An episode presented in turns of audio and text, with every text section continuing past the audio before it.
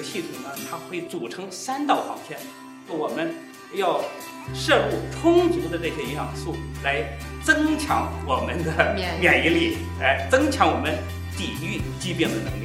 哎，我们要通过合理膳食来获取我们所需要的各种营养素，哎，来达到维持我们免疫力、促进健康的这样一个目的。所以我们就提出来了一个口号，叫做“一生不要断奶”，就是你整个的生命过程当中呢，都不要断奶。呃，你要有滋有味的生活，必须有油和盐。这个磷脂呢，对我们的身体健康都是有益的。一般的健康人，一天一个鸡蛋是没有问题的。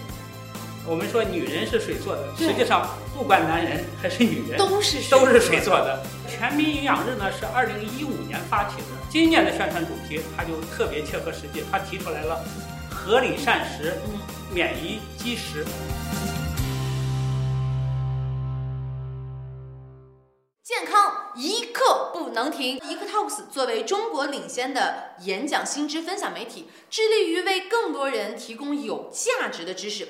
那这次我们联合全球品牌会员商城单创，以及新西兰和澳大利亚三大健康品牌 Melrose、m e t r Q、B 加，并且邀请到了健康领域的权威专家学者。那首先呢，请允许我为大家隆重介绍今天的第一位嘉宾，他就是。北京大学公共卫生学院教授、中国营养学会副理事长、中国科协首席科学传播专家马冠生教授。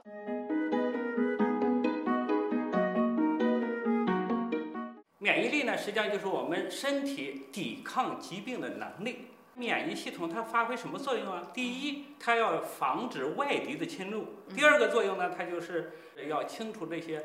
老化的死亡的细胞，第三个它的作用呢，就是要把这个已经生病的细胞，或者是呃被病毒感染的异常的细胞给清除出去。我们的免疫的这个系统呢，它会组成三道防线。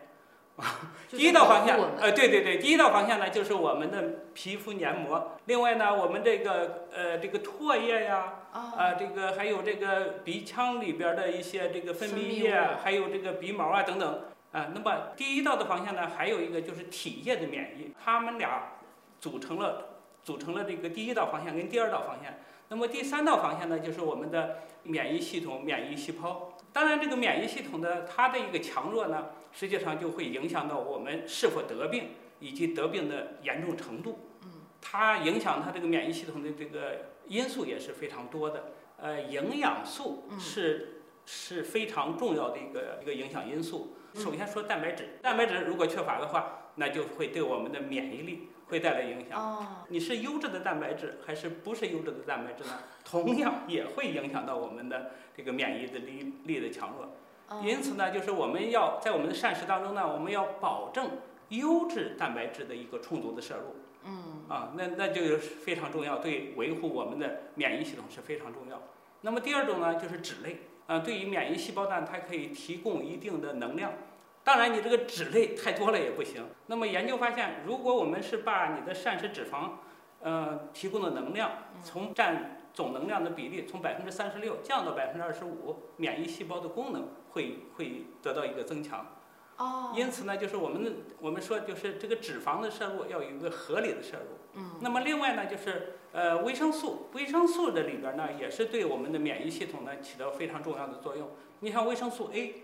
它就对我们的黏膜上皮的完整性，它起到非常重要的作用。还有维生素 C，呃，维生素 C 呢，它是参与胶原蛋白的合成。哦。所以呢，就是这些维生素你充足与否，摄入的是不是够，就会影响到我们免疫力。那么在营养素里边呢，那么还有一些呢微量微量元素，我们经常说的铁呀，呃，还有锌。那么还有在这个这个矿物质当中呢，除了铁、锌，还有铜。硒它也起到重要的作用。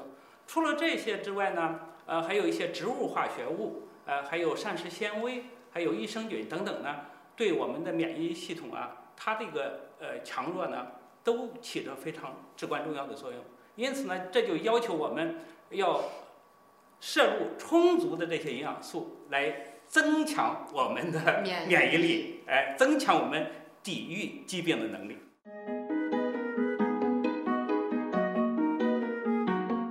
这这个宝塔呢，实际上呢，就把我们的这样的一个怎么去合理膳食呢，给大家呢有一个很好的一个介绍。它是五层，对，一目了然。对，每一层呢，实际上它代表的食物是不一样的。最底层呢就是谷类食物，嗯，谷类食物呢，呃，也是我们主要的能量和营养素的来源。谷类食物它提可以提供我们蛋白质，但是谷类的食物的蛋白质呢，要跟动物性食物相比的话，它的蛋白质呢不如动物性食物的蛋白质优异，啊、哦，就是容易被吸收利用。呃，它的氨基酸组成呢跟人体的比较相近，就是动物性食物来源的蛋白质。呃，它还可以提提供一些矿物质啊、维生素啊等等。接下来就是蔬菜水果了。蔬菜水果，嗯，蔬菜水果呢，实际上呢是非常好的这样一类食物。哎嗯，它呢，它的特点就是它含的水分多，含的能量要少，但是呢，它含有非常丰富的维生素和矿物质。再往上呢，就是有很多人爱吃的鸡、鸭、鱼、肉、蛋，哎，这个我喜欢。都都非常喜欢吃。但是呢，这一类的食物呢，可以提供我们优质的蛋白质，还有脂溶性的维生素。那么当然呢，它同时也会给我们提供一定的脂肪，特别是饱和脂肪，会从肉里边呢会贡献不少。嗯，嗯，因此呢，我们要注意适量的吃这样的动物性食物。再往上一类就是奶类。哎，中国居民膳食指南建议，我们每天要保证三百克左右的牛奶。嗯因为这个牛奶呢，它含的营养是非常丰富，含有二十多种我们人体所需要的营养素，嗯，特别是它，它其中含的钙非常丰富，有利于我们骨骼的健康。终身的大事。对我们，所以我们就提出来了一个口号，叫做“一生不要断奶”，就是你整个的生 生命过程当中呢，都不要断奶。顶层呢，就是谈到了油和盐，嗯，这也是我们生活当中必须的。呃，你要有滋有味的生活，必须有油和盐。嗯，但是呢，你如果是重口味儿，也是不利于健康。不健康，啊又说到我了。我们整体来看呢，我们的盐是吃的太多了。嗯，在这个《中国居民膳食指南》当中呢，他建议每天每人盐的摄入量，成年人应该是六克，因为你过多的盐的摄入会增加高血压的这个风险，风险，还有胃癌的这个风险。因此呢，我们要减少盐的摄入。嗯，在早餐的时候，你可以看到这个餐桌上呢，基本上就会剩剩下一个一个的蛋黄。对，哎，实际上呢，人们就是害怕胆固醇摄入过多对健康带来一个危害。实际上呢，胆固醇本身就是我们的一个一个重要的一个组成成分。另外呢，胆固醇呢分布在我们身体的各个部位，包括我们的皮肤啊，我们的这个大脑当中啊，还有这个血液当中呢。浑身都，哎它是一个不可缺少的一部分。嗯，它还参与血管的组成。你如果胆固醇过少的话，你的血管的一个脆性它会增加。它实际上有有两个来源，啊、一个是我们这个叫什么国产的自产的自身啊，我们自己身体内就可以合成胆固醇。胆固醇，哎，那么我们差不多是每天要合成一千毫克，主要是在我们肝脏合成的。另外一方面呢，就是外来的呢，就是我们通过膳食当中来来吃进来的。嗯，那每天呢，差不多就是一般的膳食情况下，我们摄入的差不多就是三百到五百毫克。所以呢，就是我们吃鸡蛋呢，一定不要去丢掉蛋黄，因为蛋黄本身呢，它其中含有优质的蛋白质，对，还有钙、磷，哎哎铁，啊，还有一磷脂。这个磷脂呢，对我们的身体健康都是有益的。一般的健康人，你一天一个鸡蛋是没有问题的。但是你如果是属于血脂过高，啊，你的血胆固醇过高的情况下，你可以控制一下吃鸡蛋的量。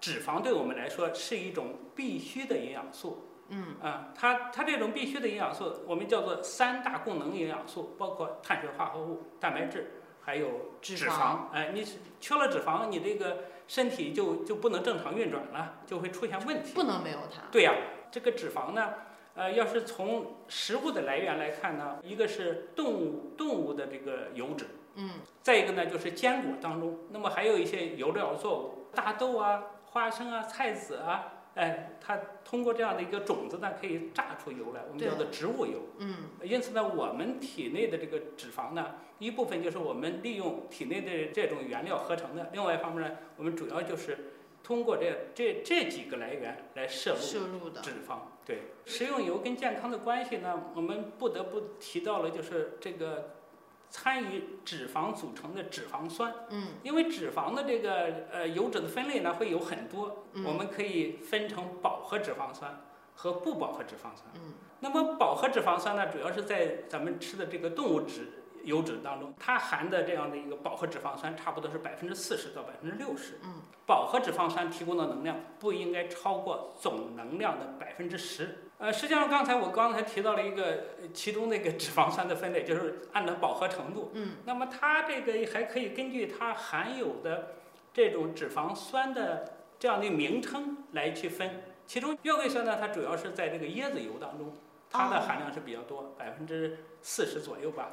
啊，它是属于一个中量脂肪酸中量脂肪啊酸。。那你还有一些油当中呢，它含有这个呃亚麻酸比较多。嗯阿尔法亚麻酸呢是我们人体所必须的。嗯那么还有含有油酸跟亚油酸的，像我们吃的葵花籽油啊、玉米油啊，还有花生油啊等等，这里边就含有这样的一个酸是比较多的啊，啊。那么不同的油当中呢，含有的脂肪酸的量是不一样的，它的种类也是不一样的。月桂桂酸哎，对就是我们说的椰子油当中，啊，这个就是哎，这是一个中链脂肪酸。对，哎，它这个中链脂肪酸呢是属于饱和脂肪酸，这在植物性这个油当中呢是比较少见的。因此呢，它的它这个状态的话，你看到可能是半固态对或者固态的，因为什么？它的熔点呢只有是在二十三度。对，中链脂肪酸呢，它容易吸收利用，啊，它差不多是分三个步骤就可以吸收利用。因此呢，它提供能量的时候呢，它是比较快捷。嗯它仅次于葡萄糖来提供能量。在临床当中，呃，在这个医学上，医学营养当中，或者是这个在运动营养当中呢，它经常会使用到。我们还是要保证我们有充足食物的摄入。嗯当然，你可以控制一个能量的摄入，啊、就是这个能量的摄入就是相应的减少，就是我们通常所说的管住嘴，哎，来这个迈开腿，对，第二个呢就是迈开腿，主持人已经知道了。呃，一一个是控制入口，能量的摄入要控制住；对再一个呢，你要增加能量的消耗，通过运动把你吃的这个能量呢去消耗掉。啊、这样的话才是一个科学的减重的一个方法。所以这个时候呢，一定要注意科学的一个减重，不要去盲目的去节食，过度的节食。嗯因为那样的话，你的营养膳食摄入就会缺乏或者是不足啊，那就会影响你的这个免疫功能就是。免疫功能会受到影响。水也是至关重要，因为水呢，我们呃往往容易忽视。渴了再喝呢，实际上我们体内这个水呢已经缺了嗯，啊，你的体内呢已经缺了百分之一到百分之二的水，你才它才会感感到口渴。对，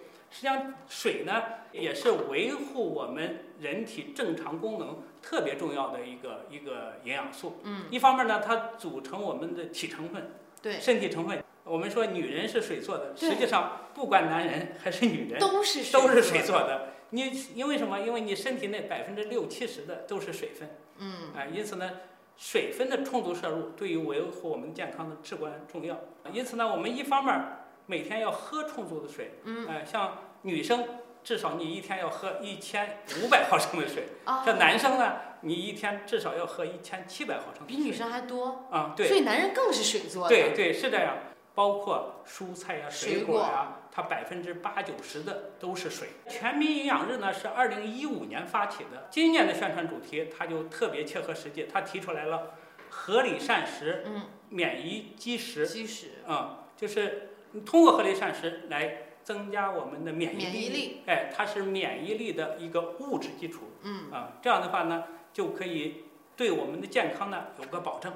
好的，那让我们再次感谢我们的马冠生教授为我们带来关于免疫力今天的很多的干货啊，嗯然后也希望我们所有人都可以提高免疫力，拥有一个健康的身体。我们今天就结束了，再见。